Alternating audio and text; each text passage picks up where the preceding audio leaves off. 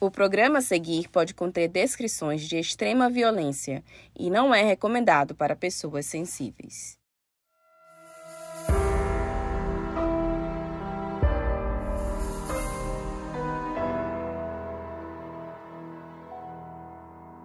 Mariane Barmayer era uma mulher que não teve uma vida fácil. Ela cresceu em um lar abusivo, foi expulsa de casa e teve que batalhar para construir a própria vida sozinha. Já adulta, se tornou mãe solo, e sua filha Ana era amada por todos na vizinhança por conta do seu carisma e gentileza. E quando algo horrível aconteceu com a Ana, a Mariane não viu outra alternativa a não ser resolver com as próprias mãos. Eu sou a Mabê. Eu sou a Carol Moreira. E essa é a história de vingança de Mariane Barmaia.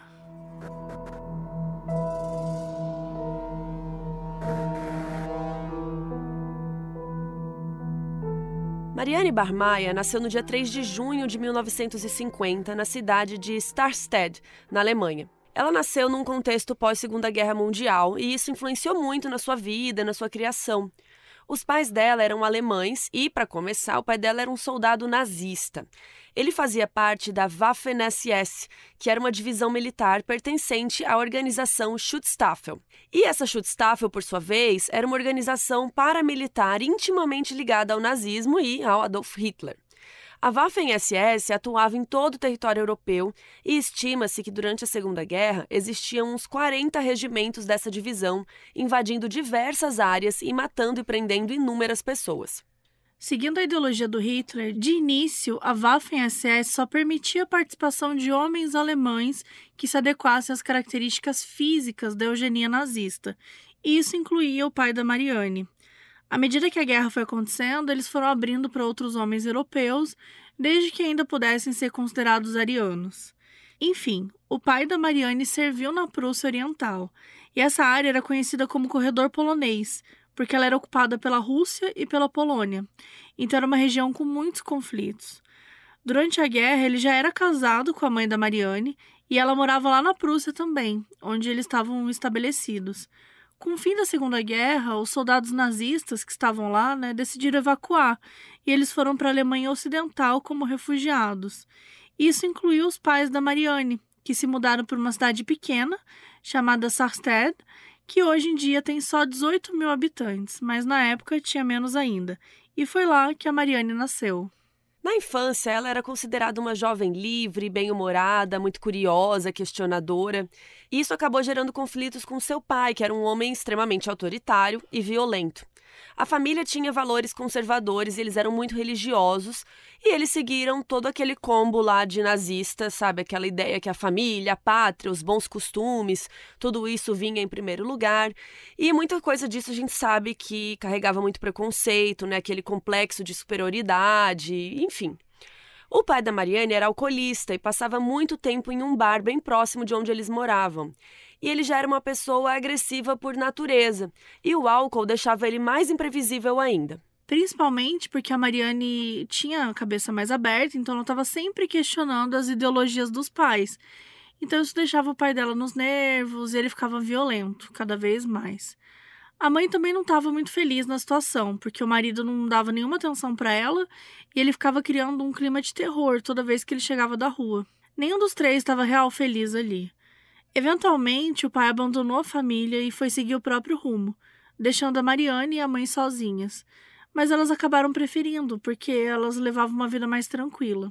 E aí, a mãe da Mariane se casou novamente, né, pouquíssimo tempo depois do divórcio, e a Mariane odiava o padrasto, considerava ele assim um tirano. Extremamente mandão, se tornava violento, irritado com qualquer coisa, tinha que ser tudo do jeito que ele queria. E para ela é como se tivesse trocado seis por meia dúzia, sabe? Ela se livrou do pai, super agressivo, recebeu um padrasto que era exatamente igual. Infelizmente, ela não podia contar nem com a mãe, porque ela também tinha suas questões. A mãe da Mariane era uma mulher muito difícil, com muita coisa não resolvida. Ela era do tipo que mudava de humor do nada, ela se irritava muito com pequenas coisas, daí explodia. Então, a Mariane nunca sabia como que ela iria se comportar. E para uma criança já é difícil lidar com tudo isso. Mas quando a Mariane se tornou adolescente, a coisa piorou muito, porque como ela estava maior, ela já não tinha muito medo de confronto, então ela vivia brigando com os dois. Por causa disso, a situação escalonou e o padrasto dela começou a agredi-la fisicamente. A situação se tornou tão insustentável que a mãe da Mariane chegou na conclusão que não dava para eles continuarem na mesma casa. E aí o que ela fez? Considerou a filha culpada por todos os problemas na família, porque era ela que irritava o pai a ponto dele beber, e depois ela que irritava o padrasto a ponto dele bater nela. Então a mulher simplesmente expulsou a própria filha de casa. A gente não tem a cronologia exata da idade que a Mariane foi expulsa de casa, mas a gente sabe que a adolescência dela foi conturbada por outros motivos além da família. Aos 16 anos, ela teve uma gravidez acidental e ela optou por ter o bebê e entregá-lo para adoção logo depois que nasceu. E não se sabe quem que era o pai do bebê. Dois anos depois, quando ela tinha 18 anos, ela engravidou de novo. Dessa vez de um namorado do colégio. E ela não tinha muitos amigos, nem nada do tipo, mas o namorado era a única pessoa na vida dela que ela realmente gostava e que ela passava bastante tempo. E dessa vez ela ficou em dúvida se entregava para adoção ou não sabe? Porque ela queria ficar um pouco com a criança, mas estava meio em dúvida. Como ela já estava quase adulta, o filho era de um cara que ela amava, ela começou a considerar a possibilidade de criar o bebê. E ela e o namorado poderiam ficar juntos, cuidar da criança, ela podia constituir sua própria família, né? Que ia ser muito diferente do qual ela tinha nascido. Mas, à medida que os meses passaram, o namorado acabou terminando com ela. Não sabemos se era porque ele não queria assumir a responsabilidade de pai ou por algum outro motivo, mas, né, gente, nada de novo. Essa coisa do pai abandonar né, a mãe com a criança. Isso deixou ela muito mal, ela ficou bem menos confiante de ficar com a criança, né? E para piorar, poucas semanas antes do parto, ela estava numa balada à noite, numa discoteca, e ela foi atacada e abusada sexualmente. E aí é óbvio que tudo isso mexeu muito com ela, ela não teve suporte de nada, de ninguém, de psicológico, físico, nada. Ela teve que lidar com tudo isso sozinha. Então ela decidiu que ela não tinha condições emocionais de cuidar de uma criança, então assim que o bebê nasceu, ela entregou para adoção. E aí ela também decidiu largar a escola. Então a Mariane estava desamparada e sozinha no mundo de novo.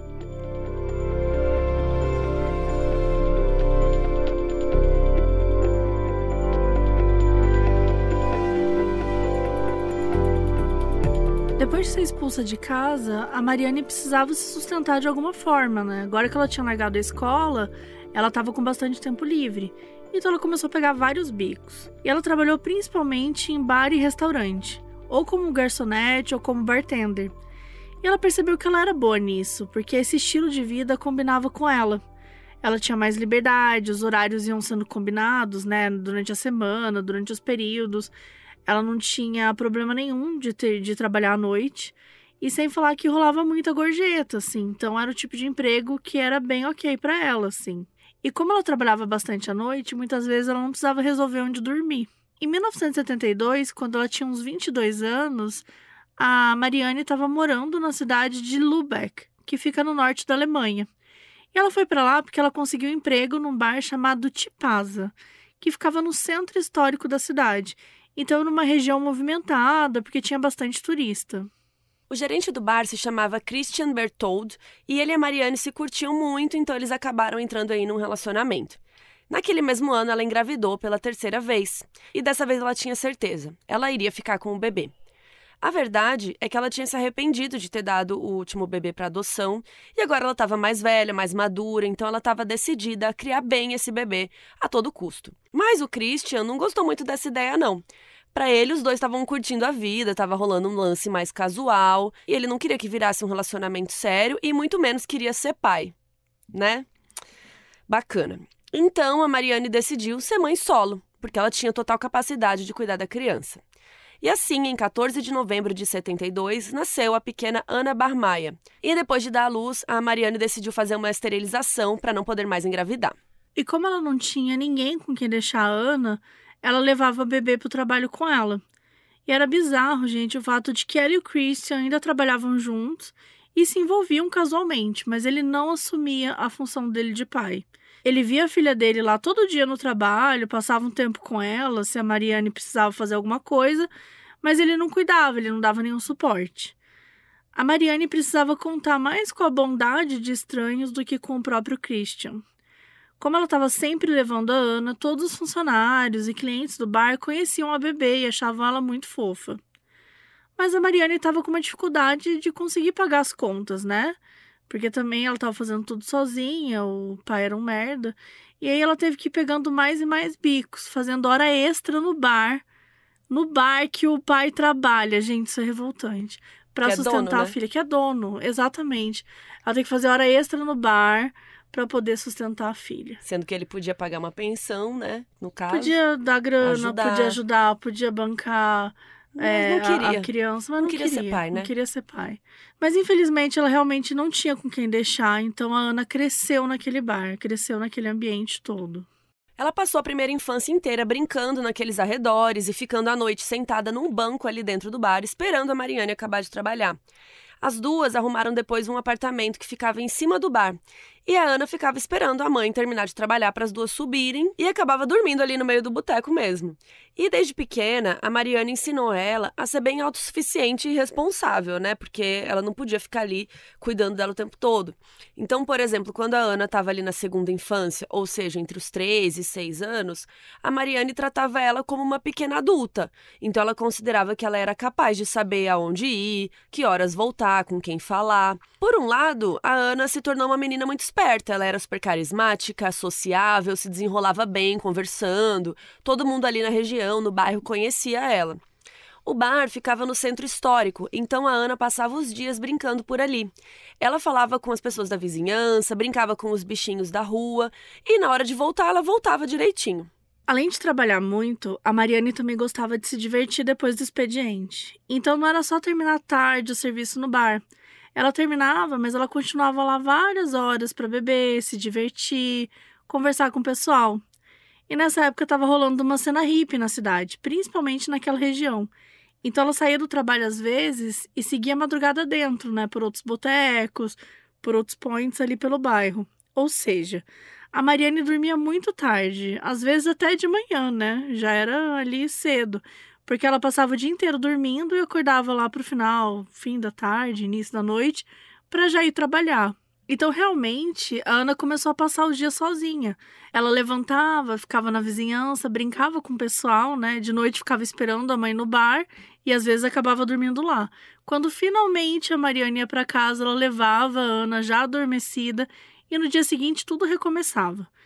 E as maiores mudanças de rotina eram as vezes que o Christian dava uma folga para Mariane e levava ela e Ana para passar um fim de semana no campo, alguma coisa assim. Paizão, né? Paizão. E Ana gostava muito, porque eram dias que tinha mais rotina, controle, mais tranquilidade, ela sabia o que ia acontecer naquele dia. A vida normal dela era muito sem regras, né? E a gente sabe que criança precisa de uma rotina, é bom, né? A criança gosta disso. E as coisas eram tão sem regras que chegou um momento que muitos conhecidos, tipo vizinhos e funcionários do bar, começaram a falar para Mariane que esse estilo de vida não era adequado para uma criança daquele tamanho. A Ana passava o dia inteiro na rua, e como a Mariane ensinou ela a ser bem independente desde cedo, algumas pessoas achavam que a Mariane estava tipo não tava ligando, né? Tava cagando aí pra filha. Principalmente porque, querendo ou não, a Mariane realmente não se importava com o horário que ela subia pra casa. Ela não estabelecia do tipo, ah, terminei de trabalhar meia-noite, vou curtir com a galera até a uma da manhã, sabe? Depois eu volto. Ou, né, acabava de trabalhar e ia embora. Não, ela ficava lá, assim, até amanhecer às vezes, sabe? Teve vezes que ela mesma dormiu ali no bar, sabe? Capotou e a Ana tava lá e dormiu lá também, sabe? E algumas pessoas começaram a chamar a atenção da Mariane para isso. E ela começou a pensar que, do jeito que a vida dela tava naquele momento, ela talvez não fosse a pessoa mais indicada para cuidar da Ana. Então resolveu entrar em contato com um casal que ela conhecia e que fazia foster care. E legal explicar que foster care é diferente de adoção. É um sistema temporário, de um lar temporário. Então, os pais recebem várias crianças por um tempo, enquanto os responsáveis legais vão regularizar alguma coisa. Então, por exemplo, é comum quando o adulto tem vício em drogas e ele vai para uma reabilitação por alguns meses, e aí o filho fica com uma foster family ou quando uma criança está esperando uma adoção, um orfanato definitivo. Então, tem várias situações aí que tem esses lares temporários.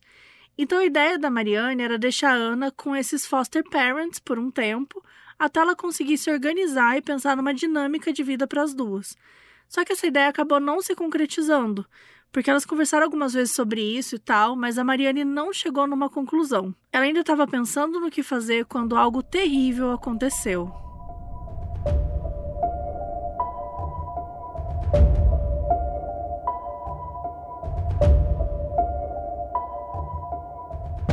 Klaus Grabowski era um homem de 35 anos que morava também em Lubeck.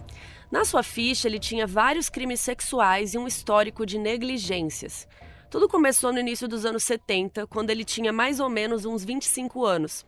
Nessa época, ele perseguiu uma menina de 6 anos com a intenção de abusar dela sexualmente. Só que a garotinha conseguiu fugir, então o Klaus foi correndo atrás dela.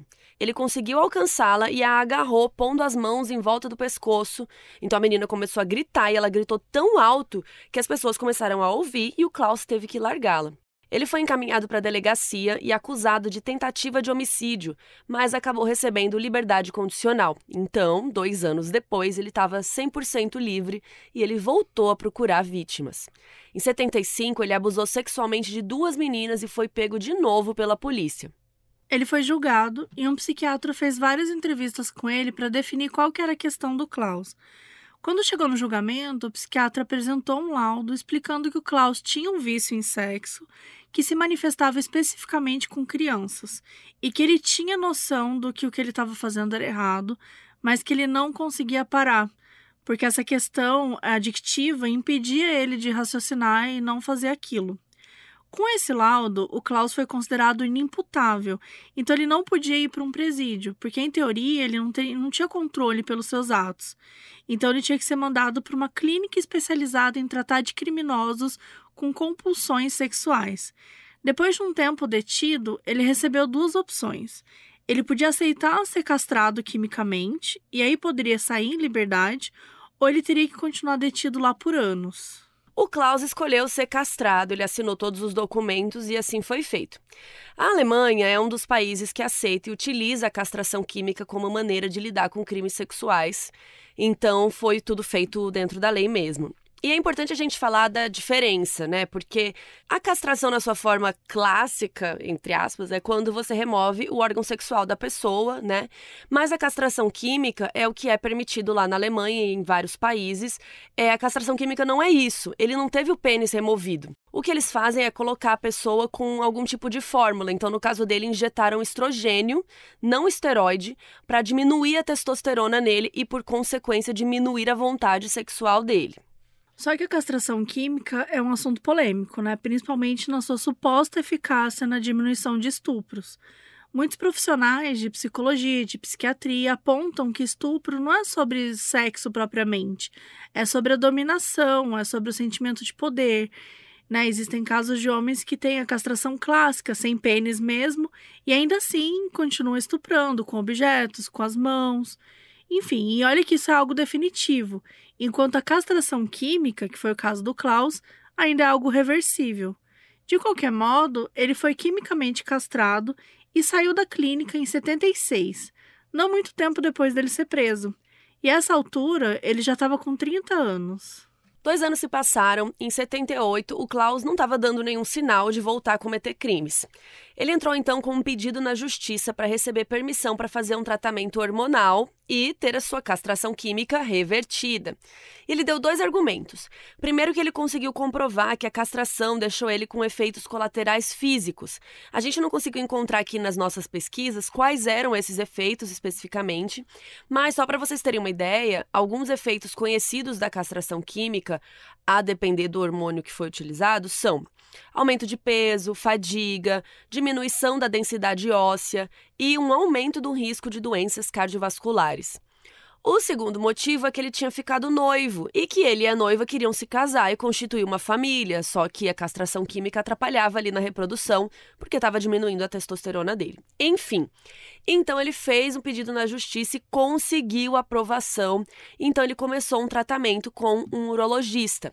Em março e abril de 80, quando o Klaus estava com seus 35 anos, ele recebeu então testosterona e também receitaram para ele alguns comprimidos para ele tomar em casa. Só que aí tem um problema. Como Klaus tinha cometido crimes sexuais, o esperado era que ele apresentasse um laudo de que estava tendo tratamento psiquiátrico e que recebeu uma aprovação do psiquiatra, né, confirmando que uma vez que ele fizesse essa reversão, não voltaria a cometer crimes. Só que o urologista ele não sabia que ele era um criminoso sexual. Então, nesse caso, tem a culpa do médico aí também, né? O Klaus, ele comentou que ele recebeu a castração por ser um exibicionista na rua.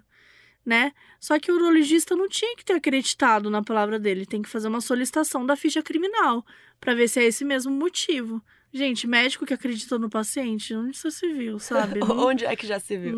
Nunca tem, do nada, nessa, numa história tão importante. Mas enfim, esse médico não se importou com isso, ele não fazia ideia de que o Klaus era criminoso e, por consequência, ele não achou necessário fazer o pedido desse documento aí do psiquiatra. Então, ele tinha que ter solicitado esse documento e recusado a realizar a reversão se o Klaus não tivesse fornecido esse laudo. Mas ele não fez e aí o Klaus simplesmente mencionou casualmente: ah, tô tranquilo, tem psiquiatra, tá tudo certo. E pronto, o urologista caiu na mentira e fez a reversão. E né, a partir daí o Klaus voltou a ter impulsos sexuais imediatamente. E agora que vocês já conhecem a história do Klaus, sabe onde ele morava? Pois é, perto do centro histórico de Lubeck, ou seja, ele era ali da vizinhança do bar onde a Mariane trabalhava. Então, sim, ele era uma das pessoas que sabia quem era a Ana.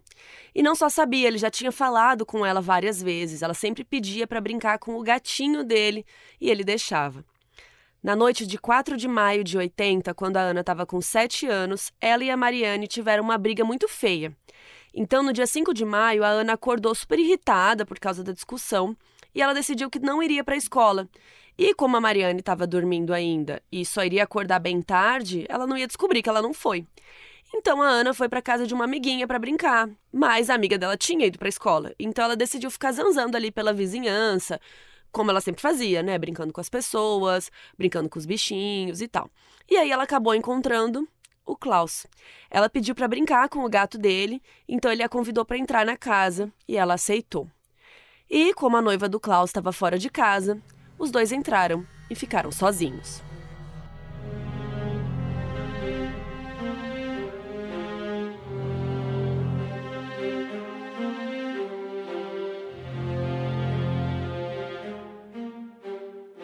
E não existe um relato, algo escrito assim, sobre tudo que aconteceu nas várias horas que Ana ficou na casa do Klaus. O que a gente sabe é que ele abusou dela sexualmente, manteve ela como prisioneira e no fim de tudo, ele pegou um par de meias da noiva dele e usou para estrangular a Ana até a morte. Aos sete anos de idade, aquela menina tinha perdido a vida.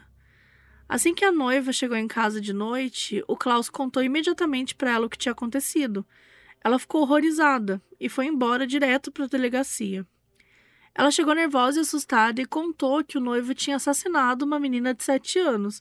Então, claro, né, a polícia foi imediatamente para lá. Enquanto isso, Klaus estava sozinho de novo em casa. Então, com muita calma, ele embalou o corpo da Ana numa caixa de papelão, colocou na bicicleta dele, foi pedalando até as margens de um canal, fez uma cova bem rasa e a enterrou. E ele deixou um bilhete na casa dele para a noiva, dizendo para ela não abandoná-lo, que era para os dois se encontrarem mais tarde naquele bar que eles sempre iam juntos. E aí, quando a polícia chegou na casa dele, né, o Klaus já não estava mais lá, mas a polícia encontrou o bilhete. Então eles foram direto pro bar. E assim que o Klaus chegou, ele foi preso imediatamente. Ele foi levado para a delegacia e começou o interrogatório, no qual o Klaus contou sua versão dos fatos. Olha só. Ele disse que a Ana foi lá na casa dele para brincar com o gato mesmo, então assim, não foi ele que tentou atraí-la. Quando ela já estava lá, ela supostamente tentou chantagear o Klaus, um homem adulto, e disse que queria um dinheiro e que se ele não desse, ela mentiria para a mãe dela que o Klaus tentou tocá-la de maneira inadequada. O Klaus ficou muito puto e com medo dela realmente fazer isso, porque como ele tinha o histórico, né, na ficha e tal, então todo mundo acreditaria na Ana e ele voltaria para a prisão. E com isso a sua noiva o deixaria. E ele ainda ficou ofendido com a vergonha que era ser chantageado por uma garotinha. Tudo isso de acordo com ele, né? É, porque é claro que uma menina de 7 anos vai ter toda essa cabeça para fazer um negócio desse. Mas enfim, numa hora que a Ana estava sentada, ele viu um par de meias da noiva e usou para estrangular.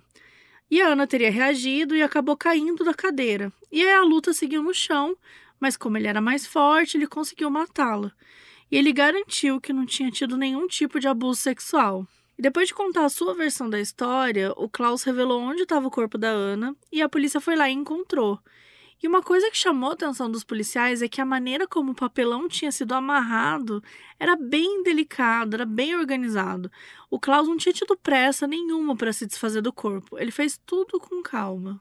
Mas e a Mariana enquanto isso? No dia 5 de maio, quando ela acordou, a Ana não estava mais em casa. Em teoria, a Mariana achava que ela tinha ido para a escola e ela imaginou que depois disso ela ficaria rodeando ali pela vizinhança como sempre. Então ela levantou e foi seguir a vida. À tarde, ela deu uma entrevista para um jornal local porque o carro dela era todo customizado, cheio de pinturas e tal, e isso tinha chamado a atenção de um jornalista que pediu para entrevistá-la. Então ela deu a entrevista e voltou para o apartamento, e ela olhou lá e percebeu que a Ana ainda não tinha voltado. Foi aí que ela começou a ficar meio preocupada, mas ela sabia que a filha estava chateada por causa da briga delas e tal. Então ela falou: ah, às vezes ela não, não tava afim, né, de voltar para casa, então ela esperou anoitecer. E como a Ana não apareceu, ela foi na polícia relatar o desaparecimento. Nessa altura, é provável que nem mesmo a noiva do Klaus tivesse ido na delegacia ainda, porque a polícia só emitiu alerta para o sumiço da Ana depois. A Mariane foi pro bar, né, pro apartamento, trabalhou e dormiu normalmente.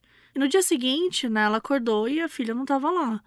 A Mariane achou que a filha estava fazendo isso de propósito, que tivesse passado a noite na casa de uma amiga, para deixá-la, sei lá, preocupada, assim, como forma de punição pela briga. Então, naquela manhã, a Mariane foi atrás das amigas, da família dos amigos da Ana, e ninguém fazia ideia de onde ela estava. E o pior de tudo, ninguém tinha visto ela no dia anterior também. Então a Mariane começou a ficar desesperada, ela estava muito preocupada. Assim que a polícia interrogou o Klaus e encontrou o corpo, eles entraram em contato com a Mariane e revelaram que a Ana tinha sido assassinada. Aos 29 anos, a Mariane Barmaier tinha perdido sua filha. Os policiais pediram para ela ir para o necrotério e reconhecer o corpo, mas a Mariane não tinha forças para fazer isso, ela se recusou a fazer esse reconhecimento. E ela ficou destroçada, né? Ela experimentou todos os tipos de sentimentos de forma muito intensa, né? Ela ficou com raiva, ficou com tristeza, ficou com culpa. Ela se culpou por considerar que não foi presente o suficiente, por deixar sua filha ficar andando desprotegida pela rua, interagindo com estranhos. Ela se culpou que a última vez que elas se viram elas tinham brigado, ela não tinha pedido desculpas. E aí ela tirou forças, não se sabe de onde, né, para conseguir organizar o funeral. E ela queria que fosse algo diferente, ela não gostava de coisas muito tradicionais e tal. Então teve a missa e na hora de tocar uma música, ela escolheu uma música do Pink Floyd. E aí os meses foram passando e a situação não estava melhorando. Ela tentou elaborar o luto de várias formas, inclusive com muitas reações físicas, assim. Foram muitas vezes que ela estava em algum lugar público e ela teve algum tipo de crise, ela começava a gritar, começava a ficar desesperada. Foi tudo muito, muito, muito difícil para ela. O pessoal do bar fez o melhor que pôde, reduziu os turnos dela, deu o máximo de apoio possível, até porque todo mundo era amigo ali também. Mas a única coisa que poderia trazer um pouquinho de paz para Mariane era algo que ainda estava a meses de distância, mas que chegou, que era o julgamento.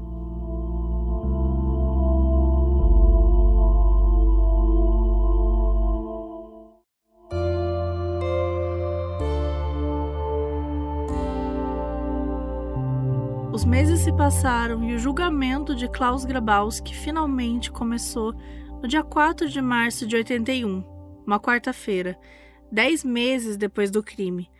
A defesa do Klaus se manteve naquela versão do depoimento dele, de que ele não teria abusado da Ana de nenhuma forma, que ela chantageou ele, que ele acabou se descontrolando e a matou. E para fazer valer essa versão, ele precisava conseguir vender a imagem da Ana como uma menina que era capaz de fazer aquilo, né? Que poderia chantagear e ameaçar um homem adulto. E para chegar nessa imagem, a principal estratégia do advogado foi atrair atenção negativa para a mãe, para Mariane.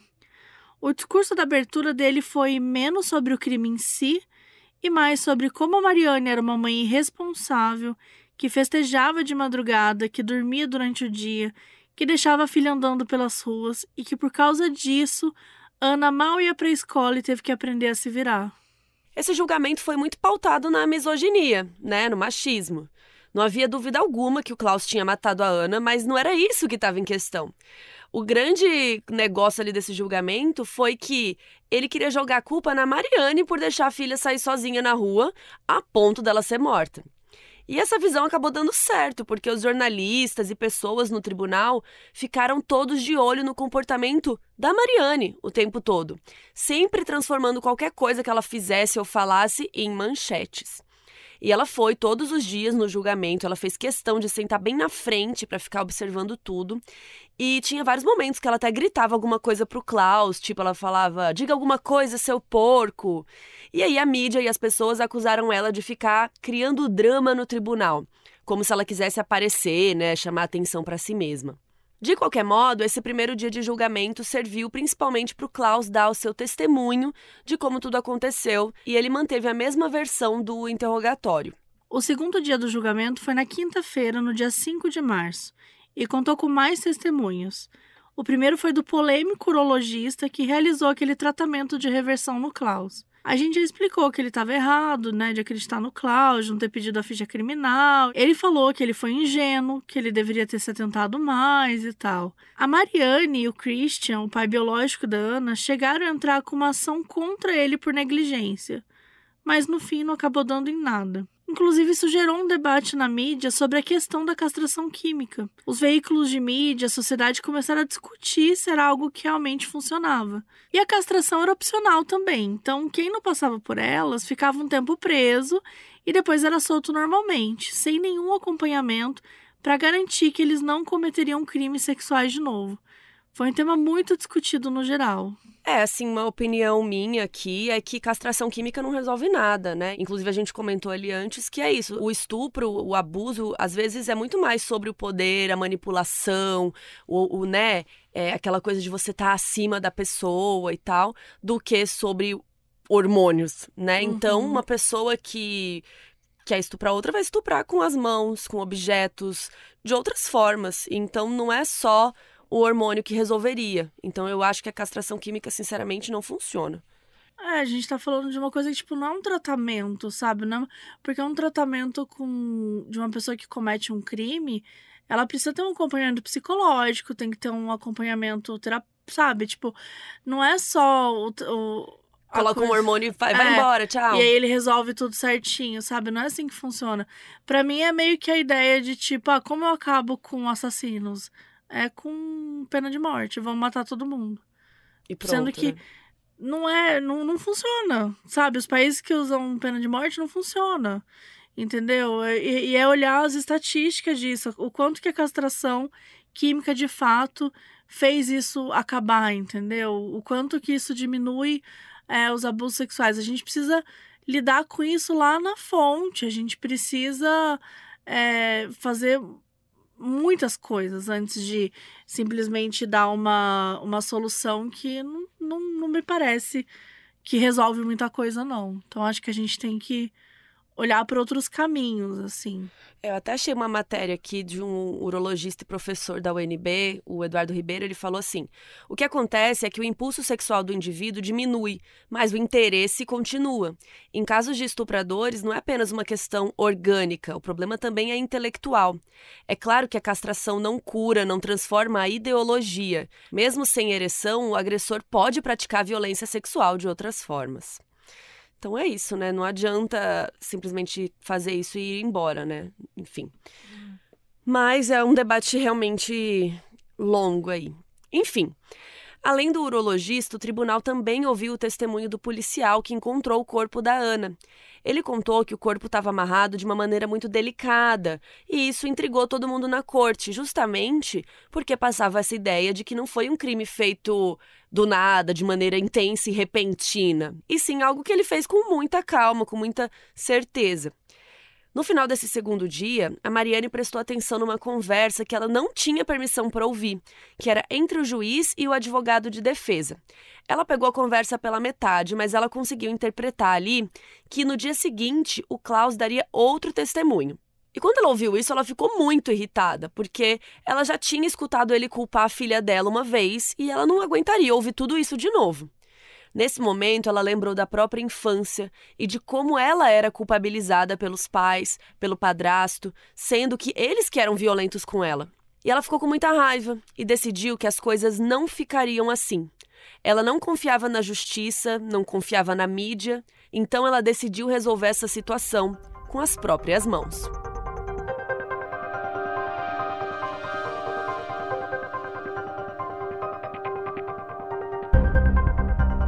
Terceiro dia do julgamento foi numa sexta-feira, no dia 6 de março. Era um dia bem chuvoso. Era manhã, a sala do tribunal tinha acabado de abrir, então tinham poucas pessoas lá dentro. O Klaus entrou escoltado por uma porta lateral e sentou no banco do réu. Ele ficava de frente para o juiz e de costas para a entrada principal. Logo em seguida, a Mariane chegou no tribunal. E como ainda estava bem vazio, né, e faltava um pouco para a sessão começar, os amigos dela que estavam lá sugeriram que todos ficassem do lado de fora um pouco, para esperar começar.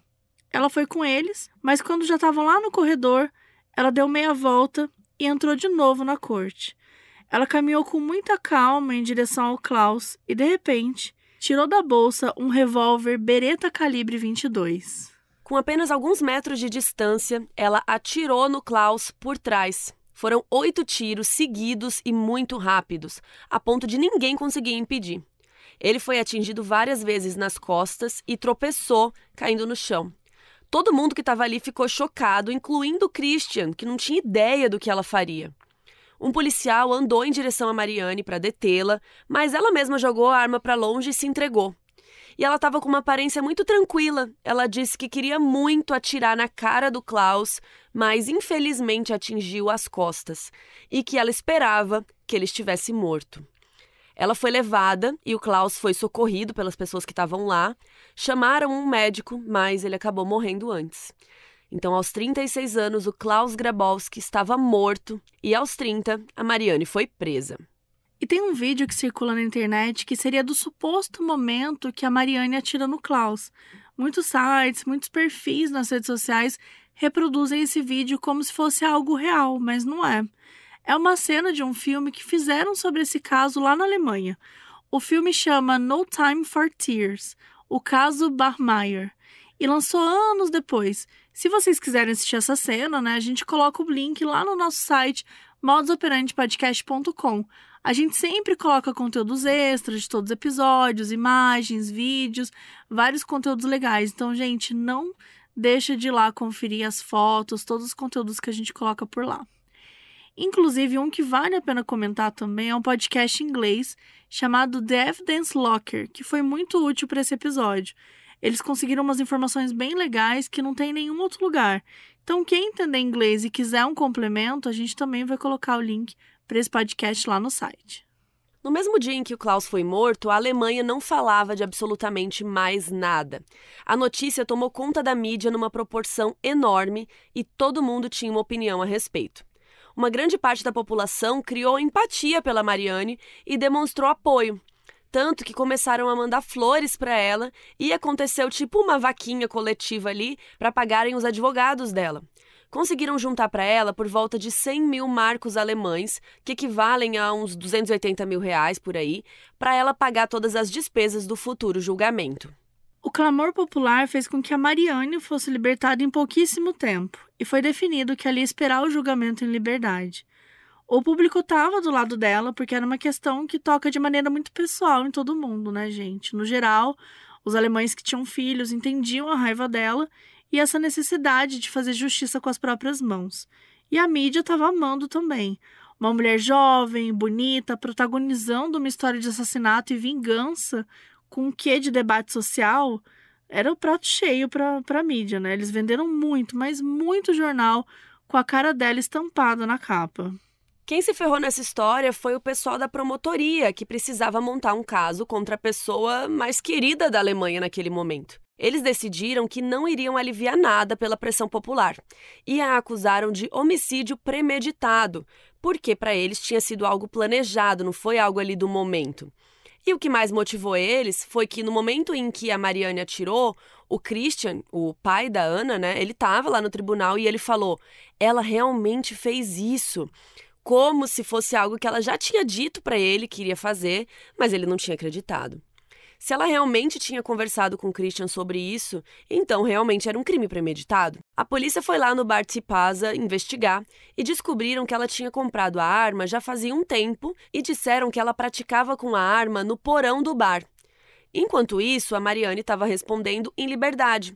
Mas em agosto de 81, depois de seis meses do que tinha acontecido, a polícia começou a ficar com medo de que ela pudesse fugir. Então ela foi detida e assim permaneceu até o julgamento. Foram 15 meses presa e, nesse meio tempo, relatos dizem que ela tentou tirar a própria vida cinco vezes. O fato é que ela não estava bem e vários psicólogos e psiquiatras fizeram pedidos na mídia para que ela fosse libertada. Lá no presídio, mandaram os próprios psicólogos do tribunal para conversar com ela, mas a Mariane era muito fechada, ela não se abria por nada. E aí o tribunal decidiu que ao invés de ficar num presídio, ela tinha que ir para uma clínica psiquiátrica e esperar o julgamento lá. Então, assim foi feito. E lá ela se sentiu mais segura e começou a se abrir mais com os profissionais. Ela contou que realmente tinha comprado a arma já fazia um tempo, mas que não era na intenção de entrar no tribunal e matar o Klaus, e sim porque ela tinha ficado assustada após a morte da Ana. Então ela queria essa arma para autodefesa. Ela também negou o que foi dito por alguns clientes do bar, né, de que ela ficava praticando tiro no porão, diz que ela nunca fez isso. E aí, de qualquer modo, no dia 2 de novembro de 82, depois de 15 meses que ela estava ali, né, na clínica, a promotoria terminou de montar o seu caso. E a Mariane foi indiciada por assassinato de primeiro grau, que seria equivalente ao nosso homicídio doloso, quando há intenção de matar. A promotoria constatou que os tiros que a Mariane deu foram muito limpos, para ela não ter nenhum tipo de treinamento com arma. Ela manuseou a arma com calma e dinamismo, conseguiu atirar rápido várias vezes, sem sinal de descontrole ou remorso. Obviamente, o público se revoltou. Todo mundo queria que ela tivesse livre e seguisse com a vida dela. O julgamento da Mariane começou em 2 de março de 83, dois anos após o assassinato do Klaus. Foi um julgamento longo, durou 25 dias e foi muito, muito, muito coberto pela mídia todo mundo queria saber o que iria acontecer com a figura mais polêmica da Alemanha.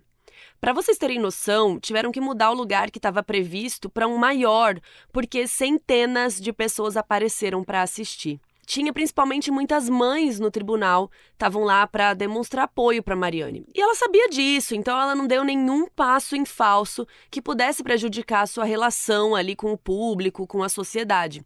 Ela sorria para as fotos, ela era simpática com as pessoas que tentavam ali conversar com ela. Ela mantinha essa imagem bem acessível para o público, né, para a galera não se voltar contra ela. Inclusive, tinha uma parte da mídia e das pessoas que achava ela muito forçada, como se ela fosse uma celebridade, se divertindo com os fãs, ao invés de uma mãe de luto. Mas a gente sabe, né, que, que, nunca tá bom. Sempre as pessoas criticam, né? Se ela tá rindo, tá ruim. Se ela tá chorando, tá causando drama. Então, assim, é o famoso tanto faz, porque não adianta o que você faz que todo mundo vai reclamar. Então, a principal estratégia da promotoria, que acusa, foi justamente tentar destruir essa imagem de mãe protetora e tal que ela foi adquirindo na mídia. Eles expuseram várias evidências de negligência com a Ana, inclusive inúmeros relatos sobre como o bar era um lugar perigoso, frequentado por pessoas indecentes, que lá não era um lugar para criança. E a mídia, obviamente, né, reproduziu bastante isso e um monte de gente começou a ir no bar para tentar conversar com o pessoal que trabalhava lá. As pessoas estavam obcecadas com esse caso, queriam participar, queriam ter informações que mais ninguém tinha. Não sei se vocês já viram por aí caso que as pessoas se metem, invadem um lugar. Nunca vi, menina. Meu Deus, né? Nunca aconteceu. Mas enfim, já a defesa da Mariane, né, tinha como principal objetivo provar que ela não tinha planejado o assassinato do Klaus que foi um momento de fraqueza que aconteceu ali na hora. Inúmeras testemunhas foram ouvidas e, infelizmente, a gente não encontrou nenhum relato detalhado dessas informações. Mas uma coisa que ajudou muito a defesa é que teve uma pessoa que estava no tribunal no dia que a Mariane atirou no Klaus e disse que naquele dia ela tinha chegado normal e aí que ela tinha visto uma pasta de evidências que tinham várias fotos do túmulo da Ana. E a testemunha interpretou que isso fez com que a Mariane tivesse algum gatilho e só depois atirasse. Ela já tinha arma na bolsa pela tal questão da autodefesa e só fez tirar ela ali na hora e atirar sem pensar previamente nisso. E a acusação argumentou que só o fato dela levar uma arma na bolsa, né, para o tribunal, já demonstrava que tinha uma intenção homicida. Por sinal, isso é algo que foi discutido na época também, o fato de que ela simplesmente entrou num tribunal com uma arma e, né, ninguém percebeu. Por quê? Porque na época não tinham detectores de metal nos tribunais lá da Alemanha e depois desse caso vários tribunais providenciaram. A acusação também disse que era um absurdo isso de tentar fazer parecer que ela matou o cara porque estava se defendendo ou porque deu algum gatilho, porque o Klaus estava de costas para ela, estava sentado, sem representar nenhum perigo. E ela que andou até ele e atirou. Para eles foi um assassinato a sangue frio e que isso não era algo que devia estar tá aberto para discussão. Depois de semanas de julgamento, finalmente no fim de março, o juiz deu seu veredito. A acusação de assassinato em primeiro grau foi retirada. E ao invés disso, consideraram um assassinato de segundo grau, que seria o nosso homicídio culposo, ou seja, que ela fez algo sem premeditar, que foi ali no calor do momento.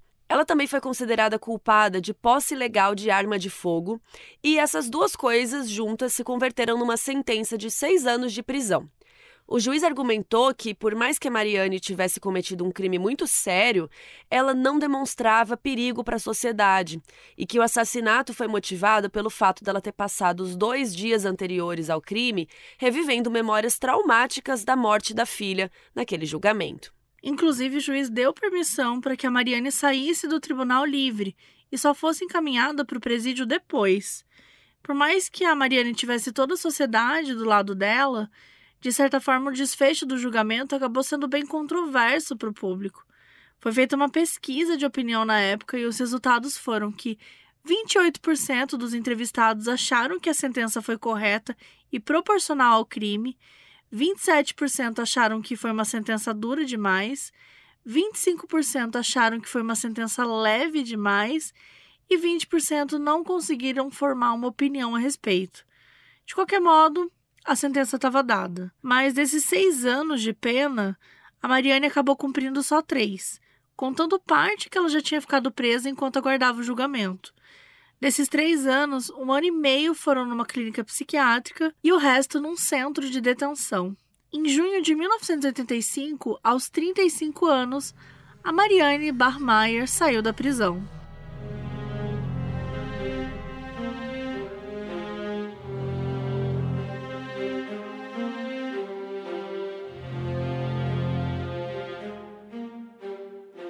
Assim que foi solta, Mariane começou a dar uma série de entrevistas para falar sobre o crime.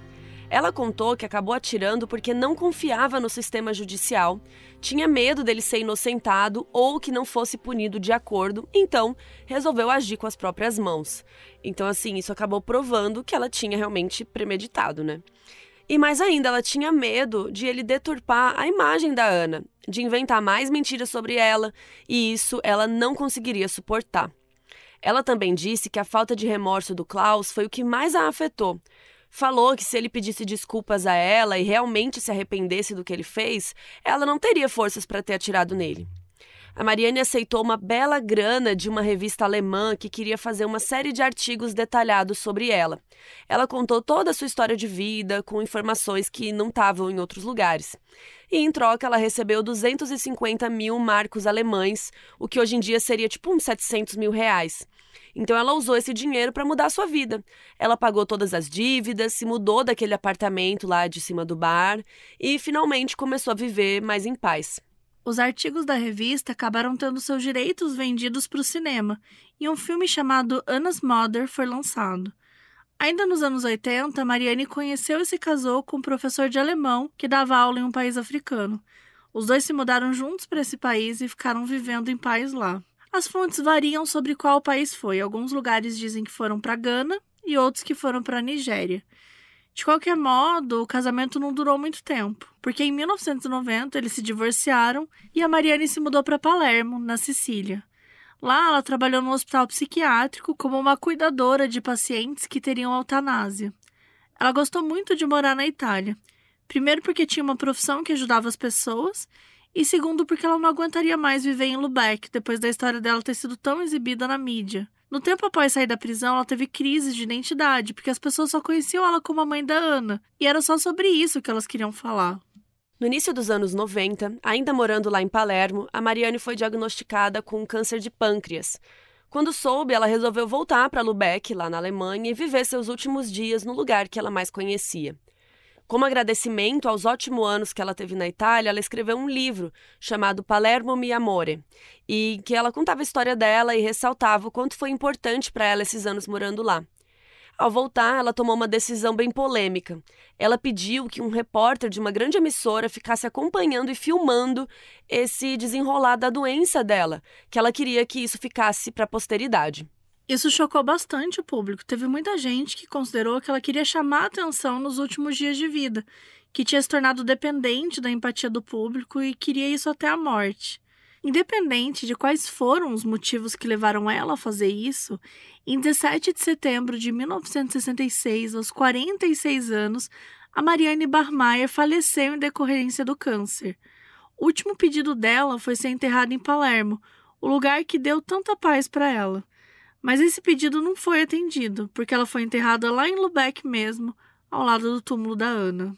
Até hoje, a Mariane é lembrada como uma das figuras mais complexas da cultura alemã. Todo mundo lá tem uma opinião sobre ela. Alguns achavam que ela era uma mãe super negligente que resolveu capitalizar em torno da morte da filha. Outros achavam que ela era uma mulher que tinha sofrido muito na vida e estava tentando sobreviver e fazer o melhor que podia.